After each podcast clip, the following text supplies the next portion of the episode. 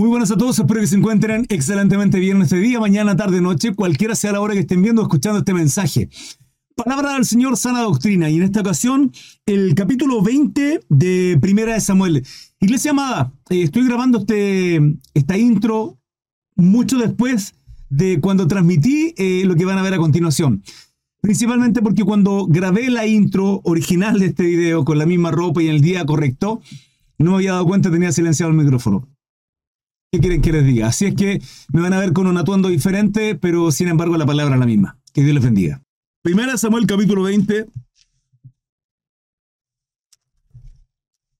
Amistad de David y Jonathan. Amistad de David y Jonathan. Recordemos que en el capítulo anterior eh, Saúl procura matar a David. Vimos como el alma de Jonathan había quedado ligada con el alma de eh, Jonathan. Excelente y muy buenos amigos. Aquí vamos a ver un pacto y cómo el Señor nos va a mostrar a través de esta amistad también lo que significa la verdadera amistad, el amor de amigo. Hace unos días atrás yo les compartía y les preguntaba, ¿qué es para ustedes más importante? ¿La hermandad o la amistad? Pero no hablo precisamente de la hermandad de aquellos que son nuestros hermanos biológicos, sino incluso la cristiana, ¿sí? De aquellos que son nuestros hermanos. Nosotros somos hermanos en Cristo Jesús, tenemos, tenemos al mismo Padre. Bueno, en lo personal, esto es personal, es una opinión personal mía. Para mí un amigo es mucho más que, eh, es como un hermano, dice la palabra, pero mucho más que un hermano. En lo personal he tenido muy, muy, muy, muy pocos amigos, eh, porque considero que son, son parámetros de lealtad, de amor, de sinceridad eh, tremendos.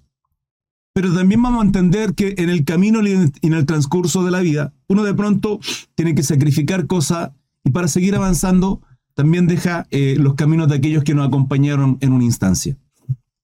Caminos que en el futuro se vuelven a reencontrar, puede ser, como caminos que tal vez nunca vuelvan a encontrarse. Y eso no es malo, y vamos a ver en esta historia la amistad de eh, David y Jonathan en este capítulo 20. Eh, contexto, sigue David huyendo de Saúl y sigue Jonathan, hijo de Saúl, el rey de Israel, protegiendo a David, su amigo y hermano. Dice, después David huyó de Nayot en Ramá y vino delante de Jonathan y dijo, ¿qué he hecho yo? Escuchen el llanto, el clamor, eh, eh, cómo está contristada el alma de, de David al preguntarle esto a Jonathan. Dice, ¿qué he hecho yo? ¿Cuál es mi maldad o cuál es mi pecado contra tu padre para que busque mi vida? Él le dijo de ninguna manera, no morirás. He aquí que mi padre ninguna cosa hará, grande ni pequeña, que no me la descubra, que no me la enseñe, que no me lo digo, que no me lo diga. ¿Por qué pues me ha dado a encubrir mi padre este asunto? No será así. Así que David, no te preocupes, dice Jonathan, porque mi padre me, me menciona todo lo que él hace. Grande, pequeño, todo me lo menciona. Tú no morirás. Y en esta ocasión no va a ser diferente. Versículo 3. Y David volvió a jurar diciendo, tu padre sabe claramente que yo he hallado gracia delante de tus ojos. Y Jonathan, y dirá, no sepa esto Jonathan para que no se entristezca. Claro, David le está diciendo, tu padre sabe que tú y yo somos amigos, hay una cercanía tremendamente fuerte, hay un lazo ahí de amistad tremendo, que hay lealtad entre nosotros, y por tanto, como él quiere matarme, no te lo comentará, no te lo dirá, simplemente para que tú no te entristezcas. Porque a pesar del amor que le puede tener Saúl a Jonathan, su hijo, ciertamente es más grande el odio y el resentimiento que tiene contra David, además del temor entendiendo que David iba a ser su sucesor de una u otra manera. Dice, para que no se entristezca, y ciertamente vive Jehová y vive tu alma, que apenas hay un paso entre mí y la muerte. David viene constantemente, hermano, arrancando de la locura de Saúl y de la muerte. Y Jonathan dijo a David, lo que deseare tu alma, haré por ti. Y David respondió a Jonatán, he aquí que mañana será nueva luna, y yo acostumbro sentarme con el rey a comer, mas tú dejarás que me esconda en el campo hasta la tarde del tercer día. Si tu padre hiciere mención de mí, dirás, me rogó mucho que lo dejase ir corriendo a Belén, su ciudad, porque todos los de su familia celebran allá el sacrificio anual. Si él dijere, bien está, entonces tendrá paz tu siervo. Mas si no, si se enojare, sabe que la maldad está determinada de parte de él. Se enojare, vale decir, al saber que David no estaba compartiendo con él en la cena que corresponde, eh, es porque realmente le quiere matar. 8. Harás pues misericordia con tu siervo, ya que has hecho entrar a tu siervo en pacto de Jehová contigo. Y si hay maldad en mí, mátame tú, pues no hay necesidad de llevarme hasta tu padre. Pablo está, Pablo, David le está diciendo a Jonathan, si, si tú ves hipocresía, si tú crees que todo lo que yo estoy planeando es falso y que realmente hay maldad en mí, mátame tú, no es necesidad que tu padre lo haga. Imagínense lo que significa eso, hermano. La lealtad, la honestidad, la transparencia delante de Jonathan y delante de Jehová Dios porque estaban haciendo un pacto. Y Jonathan le dijo, nunca tal suceda, antes bien, si yo supiera que mi padre ha determinado maldad contra ti, ¿no te lo avisaría yo? Y dijo entonces David a Jonathan, ¿quién dará, quién dará aviso si tu padre te respondiere ásperamente? Claro, David va a estar escondido en el campo y todo esto que va a ocurrir será dentro del palacio. Ahora, ¿cómo David se va a enterar de esta situación? David no tenía ningún plan en su teléfono ni el WhatsApp de Jonathan. ¿Cómo le iba a notificar, hermano? Entonces aquí viene estas señales. 11. Y Jonathan dijo a David, ven, salgamos al campo. Y salieron al campo. Entonces dijo Jonathan a David, Jehová, Dios de Israel, sea testigo cuando le haya preguntado a mi padre, mañana a esta hora o el día tercero, si resultare bien para con David, entonces avisaré a ti para hacértelo saber. ¿Qué lo iba a hacer? Jonathan, hermano. Pero si mi padre intentare hacerte mal, Jehová haga así a Jonathan y aún le añada, si no te hiciera saber y te enviaré para que te vayas en paz. Y esté Jehová contigo como estuvo con mi padre. Y si yo viviere, harás conmigo misericordia de Jehová para que no muera. Y si bien, y si yo viviere, harás conmigo. Es tremendo, hermano, lo que le está diciendo Jonathan, porque si nos damos cuenta, Saúl es el rey. No solo es su padre, sino el rey. Y por consecuencia, Jonathan, su hijo, el príncipe. Por lo cual, en estricto rigor, Jonathan dice, si mi padre muere, soy yo el próximo rey, heredero de todos los reinos, de todo el reino, de todas las riquezas que mi padre... Entonces lo normal es que Jonathan esté protegiendo y cubriendo eh, al rey, su padre, para luego quedarse con toda la heredad, que es lo que normalmente cualquiera haría. Pero Jonathan tiene más amor y lealtad ante David, que ve más humildad en él, que la locura de su padre Saúl el rey, entendiendo que de David, que David también es el ungido o es ungido, que ya es rey, solo que no, su reinado no se ha establecido. Recordemos, hermanos, sigue, sigue arrancando David como un loco de la locura de Saúl, pero él ya fue ungido por Samuel, por Samuel el profeta. Vuelvo nuevamente al 13, dice, pero si mi padre intentare hacerte mal, Jehová haga así a Jonathan, y aún le añada, si te lo hiciera saber y te, si no te lo hiciera saber y te enviara para que te vayas en paz, y esté Jehová contigo como estuvo con mi padre, y si yo viviere, harás conmigo misericordia de Jehová, para que no muera. Tendrás misericordia, David, le está diciendo. 15. Y no apartarás tu misericordia de mi casa para siempre. ¿Se da cuenta, hermano, la humildad, el amor que tenía, el, pacto que estaban haciendo? Cuando Jehová haya cortado uno por uno los enemigos de David de la tierra, no dejes que el nombre de Jonatán sea quitado de la casa de David. Así hizo Jonatán pacto con la casa de David diciendo, requiéralo Jehová de la mano de los enemigos de David. Jonatán hizo jurar a David otra vez porque la amaba, pues la amaba como a sí mismo. Cuando le dijo Jonatán, mañana es nueva luna y tú serás echado de menos porque tu asiento estará vacío. Estarás pues tres días y luego descenderás y vendrás al lugar donde estabas escondido el día que ocurrió esto mismo, y esperarás junto a la piedra de Esel. Y yo tiraré tres saetas, tres flechas, hacia aquel lado, como ejercitando al blanco, así. ¿Sí? Estoy tirando flechas, querido David, así como si nada, como aparentando que estoy simplemente ejercitando, haciendo un juego. Luego enviaré al criado diciéndole, ve y busca la seta, ve a buscar la flecha, aquellas que lancé, si dijera el criado a mi siervo, he allí la saeta, más acá de ti, tómalas y tú vendrás porque paz tiene. Y nada malo hay, vive Jehová. Mas si yo dijera al muchacho así, he allí la saeta más allá de ti, vete, porque Jehová te ha enviado. En cuanto al asunto de tú y yo, que hemos hablado, este Jehová entre nosotros dos para siempre. Solo está diciendo básicamente lo que tú y yo hemos hablado y hemos pactado es solo de nosotros. Acá muere y nadie más lo va a saber, de alguna manera. 24. David, pues, se escondió en el campo y cuando llegó la nueva luna, se sentó el rey a comer pan. Y el rey se sentó en su silla como solía, en el asiento junto a la pared. Y Jonatán se levantó y se sentó a Abner al lado de Saúl.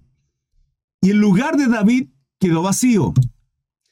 Mas aquel día Saúl no dijo nada, porque se decía, le habrá acontecido algo, algo habrá pasado con él y no está limpio, de seguro no está purificado. Al siguiente día, el segundo día de la nueva luna, aconteció también que el asiento de David quedó vacío y Saúl dijo a Jonatán su hijo, ¿por qué no ha venido a comer el hijo de Isaí hoy ni ayer? Este es el segundo día, hermanos. Jonatán respondió a Saúl, David pidió encarecidamente que le dejase ir a Belén diciendo, te ruego que me dejes ir porque nuestra familia celebra sacrificio en la ciudad y mi hermano me lo ha mandado. Por lo tanto, si he hallado gracia en tus ojos, permíteme ir ahora a visitar a mis hermanos. Por esto, pues, no ha venido a la mesa del rey. Y Jonatán, dándole respuesta a Saúl. Entonces se encendió la ira de Saúl contra Jonatán y le dijo, Hijo de la perversa y rebelde, ¿acaso ¿No sé yo que tú has elegido al hijo de Isaí para confusión tuya y para confusión de y la vergüenza de tu madre? Porque todo el tiempo que el hijo de Isaí viviere sobre la tierra, ni tú estarás firme ni tu reino. Acá, acá Saúl está revelando lo que hay en su corazón, hermano. Porque de lo que hay en tu corazón, habla la boca. ¿Y qué es lo que hay en el corazón de Saúl? miedo, pánico, entendiendo que Jehová Dios ya estableció el reino a través de David, que le dice, porque todo el tiempo que el hijo de Isaí, o sea, David, viviere sobre la tierra, ni estarás tú firme, ni tu reino. Sabe perfectamente que el próximo rey es David, solo que él no se lo quiere permitir. Envía pues ahora y tráemelo porque ha de morir. Hermanos amados, hay situaciones en la vida que usted y yo tenemos que vivir, tenemos que pasar. La pregunta es, ¿por qué David tiene que pasar por todo este proceso? Porque ciertamente Jehová se había apartado de Saúl simplemente por ser un tipo completamente malo.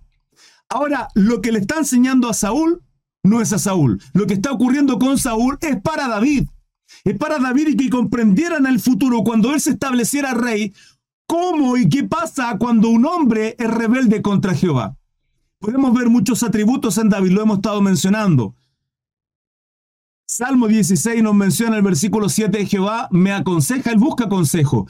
Es un hombre humilde, es un tipo y que vamos a ver que en muchas ocasiones teniendo la cabeza, la vida en la mano de Saúl, no le tocó en ningún momento. A pesar de que Saúl, vuelto loco, constantemente quiere matar a David, David teniendo la posibilidad, no lo va a hacer. No lo va a hacer. Él no levantará una mano, un dedo contra el ungido. Él respeta su nombre honorable. Tiene atributos bastante maravillosos. La Biblia nos menciona también todo lo malo de David. Podemos ver el pecado y más adelante comprenderemos algunas cosas también con él de cómo, de cómo y en qué fallaba. Pero podemos ver atributos preciosos en David y su corazón, lo más importante, y la palabra como nos enseña más adelante que era un hombre conforme al corazón de Dios. ¿Por qué? Porque amaba por sobre todas las cosas a Jehová. Y aún todo lo que Jehová bendecía, él era incapaz, hermano, de levantarse contra ello, en este caso Saúl.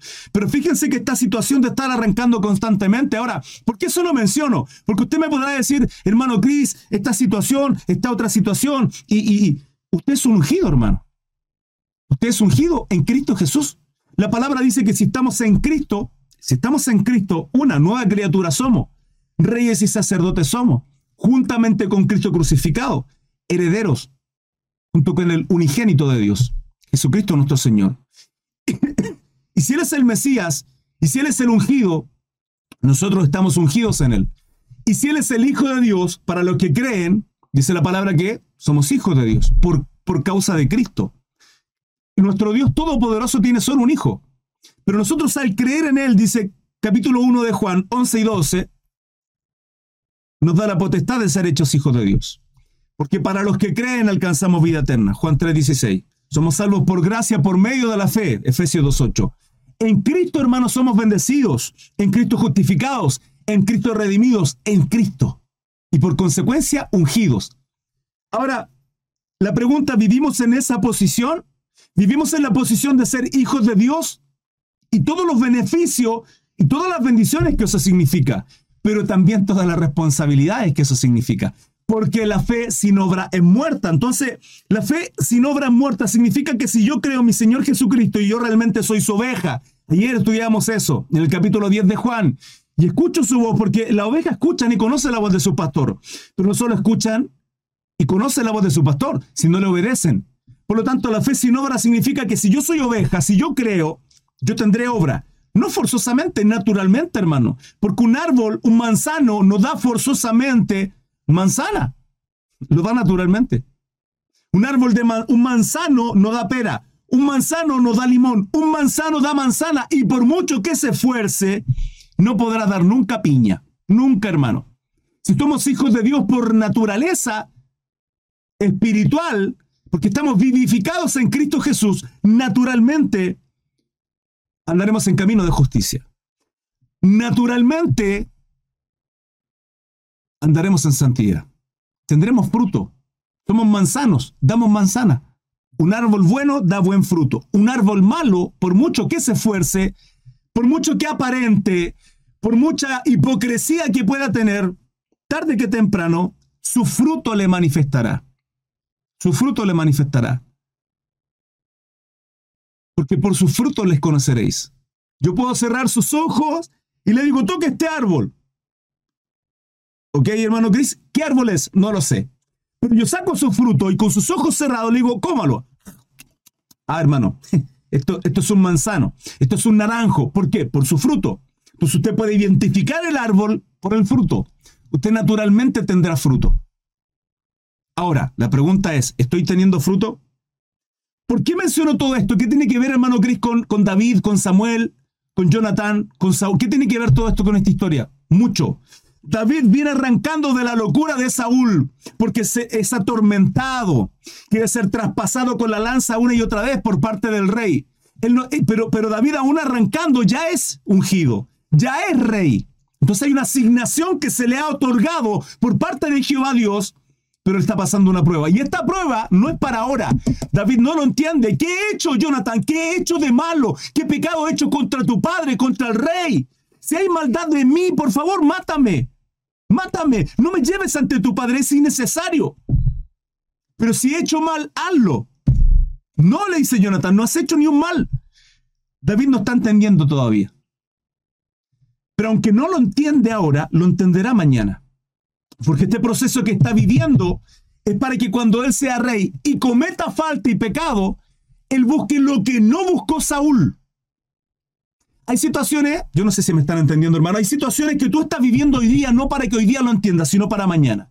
Y es por eso cuando, y, son estas cosas las que nos ayudan a, ver la revelación del Dios Todopoderoso a través de los atributos y situaciones a través de la palabra. Eso nos revela, hermano.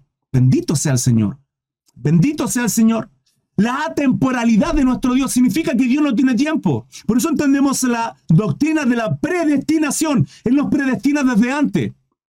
Jeremías capítulo 1, versículo 5. Antes que me formase en el vientre, el Señor ya nos conoce.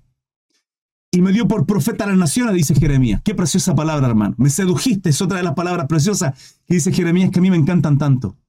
¿Cómo nos predestina, hermano? Porque Él ya conoce nuestra vida y sabe que en algún momento nuestro corazón, hermano, será quebrantado y lo recibiremos y le reconoceremos y le serviremos y obraremos y seremos agradecidos por lo que Cristo hizo en la cruz por nosotros. Pero es Él llamando a nuestra vida. Es un Dios llamando, hermano, de tapa a tapa. En este libro, en este compendio de 66 libros, escrito por más de 44 hombres, aproximadamente, en un periodo de 1500 años, aproximadamente, donde todo perfectamente alineado, todo perfecto.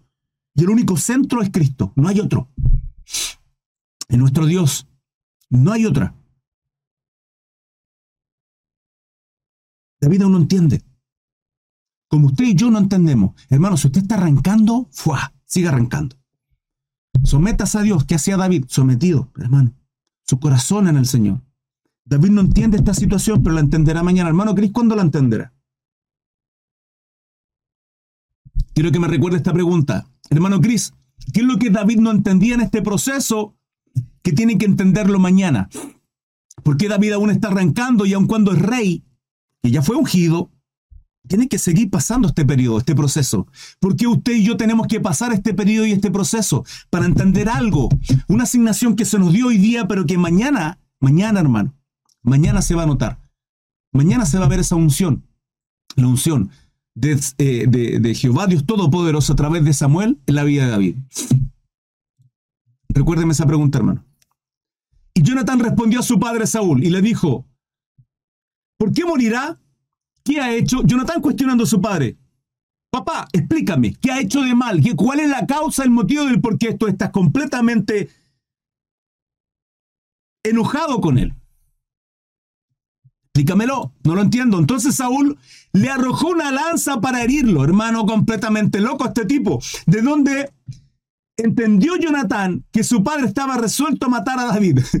o sea, no bastó con que Saúl le dijera, lo insultara a él, a su propio hijo, lo tratara mal, le revelara su corazón finalmente, le intenta como una serpiente, hermano. Poner veneno en el corazón de Jonathan para decirle, eh, sí, lo defiendes tanto, te recuerdo que tu reino no se va a establecer mientras él viva. O sea que él está diciendo, el subtítulo de todo eso es, Jonathan, tenés que, tienes que matarlo. Tienes que matarlo porque tu reino no se va a establecer. ¿Quieres ser rey? Bueno, tenemos que acabar con él. Ya está poniendo Jonathan en contra de David. Y Jonathan le pregunta, pero, pero explícame, padre. Oh, rey todopoderoso, explícame, ¿qué ha hecho de malo? Yo no veo ninguna maldad en su corazón. Le lanza una, le lanza una lanza para herirle. Y Jonathan recién ahí se da cuenta de la maldad de Saúl. Y se lanzó, y se, perdón, y se levantó Jonathan de la mesa con exaltada ira, y no comió pan el segundo día de la nueva luna. Pequeño paréntesis acá, hermano, pequeño paréntesis. Esta situación, esta discusión, se dio lugar antes de comer. Yo le voy a dar un consejo. El momento de la comida en casa, en familia, es un momento grato, es un momento en que se disfruta. La comida se disfruta, uno, uno, uno puede conversar o no, la ideal es que no, Principalmente porque uno se, puede atorar, se atraganta. O tal vez de pronto, eh, ¿cómo está tu día? Sí, papá, mira acá y uno conversa cosas gratas. Escúcheme, paréntesis, en su casa, los conflictos, los problemas, algo que se tenga que tratar, que sea después de la comida, no antes. En casa al menos yo tengo, esto, esto o lo tomo o lo dejo, es un consejo simplemente. Hay situaciones de pronto que en casa son, son difíciles, son complejos, de pronto algún error de mis hijos que yo les corrijo, superficial o fuertemente, da lo mismo, sí, que conversamos en casa con mi esposa. Los temas siempre se tratan al final. Siempre. ¿Por qué? Porque la comida es un tiempo en que se agradece. Haga de eso, haga de este consejo y tómelo como un hábito en su hogar. Todos los temas importantes al final. No importa que estemos enojados ahí embroncado, cualquier sea la situación que haya pasado, comemos, ¿sí? No olvidamos de todo y disfrutamos el tiempo de comida. Es un tiempo de familiar. Porque cuando usted comienza a hablar de estos temas, la comida no entra en provecho. Y el tiempo de comida es un tiempo para unir a la familia. Y luego de que estamos guatita llena, corazón contento, usted conversa los temas. Ahí nos agarramos, ahí nos decimos las cosas, nos confrontamos con el amor que corresponde, con el respeto que corresponde, y luego seguimos como corresponde, ¿sí? Y se levantó Jonatán de la mesa con exaltada ira y no comió pan el segundo día de la nueva luna. Porque tenía dolor a causa de David, porque su padre le había afrentado. Su padre le había afrentado. Nueva versión internacional dice, enfurecido Jonathan se levantó de la mesa y no quiso tomar parte de la comida del segundo día de la fiesta. Y estaba afligido porque su padre había insultado a David. 35. Eh, al otro día de mañana salió Jonatán al campo al tiempo señalado con David, tal cual habían acordado. Y el muchacho pequeño y un muchacho pequeño con él, y su siervo. Y dijo el muchacho, corre y busca las saetas que yo tiraré. Y cuando el muchacho iba corriendo, él tiraba la saeta de modo que pasara más allá de él. Y llegando el muchacho a donde estaba la saeta de Jonathan había tirado, Jonathan dio voces a ese muchacho diciendo, no está, eh, no está la saeta más allá de ti, que es la señal que había dado. La señal que habían acordado es, ¿Cómo yo puedo saber, dice David a Jonathan, cómo yo puedo saber que realmente esto que está aconteciendo en el palacio, cómo podemos saber si tu padre está irado y me quiere matar, si está resuelto a acabar con mi vida? Bueno, dice Jonathan, tiraré saeta. Y si digo está más allá de ti, a mi criado, es porque él está irado y ciertamente quiere matarte. Esto es lo que estaba aconteciendo. Esta es la señal que ellos estaban esperando. Y volvió a gritar Jonathan tras el muchacho, corre, date prisa, no te pares. Y el muchacho de Jonathan recogió la saeta y vino a su señor. Pero ninguna cosa entendió el muchacho, solamente Jonathan y David entendían de lo que se trataba. Pacto, acuerdo, señale. Sí, algo en lo privado. Y luego dijo Jonathan a sus armas a su muchacho. Perdón, luego dio Jonathan su arma a su muchacho y le dijo, vete y llévalas a la ciudad. Y luego que el muchacho se hubo ido, se levantó David del lado sur y se inclinó tres veces postrándose hasta la tierra. Y gozándose el uno al otro, lloraron el uno al otro, y David lloró más. Y Jonathan dijo a David, vete en paz, porque ambos hemos jurado que el nombre de Jehová, ambos hemos jurado por el nombre de Jehová, diciendo, Jehová esté entre tú y yo, entre tu descendencia y mi descendencia, para siempre. Y él se levantó y se fue, y Jonathan entró en la ciudad. 42 y finaliza. Hermano, qué triste fue, si mal no recuerdo, esta es la última vez en que ellos se ven, una amistad, un pacto, lealtad delante de Jehová Dios. Atentos a esto. Hermano, vaya a estar haciendo pacto y jurando nada. La palabra dice que tú sí seas sí, que tú no seas no, lo dice el Nuevo Testamento. ¿Sí? Así que cuidado con esto. Eh, podemos ver lealtad, podemos ver amistad, podemos ver hermandad, podemos ver pasión, amor sincero, sin esperar absolutamente nada a cambio. Sin embargo, ellos hacen un pacto. Y este pacto es importante entenderlo porque trascenderá. Hermanos, el pacto se cumple. El pacto se hace entre dos. Y ambos tienen que cumplirlo. No sirve con que solo uno cumpla el pacto y el otro no.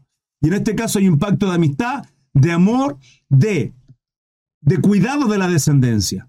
Y lo vamos a ver más adelante. Eh, hermano, dudas, preguntas, consulta, les leo. Y es así como finaliza este episodio. Espero que haya sido de bendición. Recuerden estudios bíblicos a diario, 21 a 15 horario en Chile y devocional a las 8 de la mañana, horario en Chile, en Instagram, TikTok, Facebook y YouTube. Les esperamos. Que Dios les bendiga.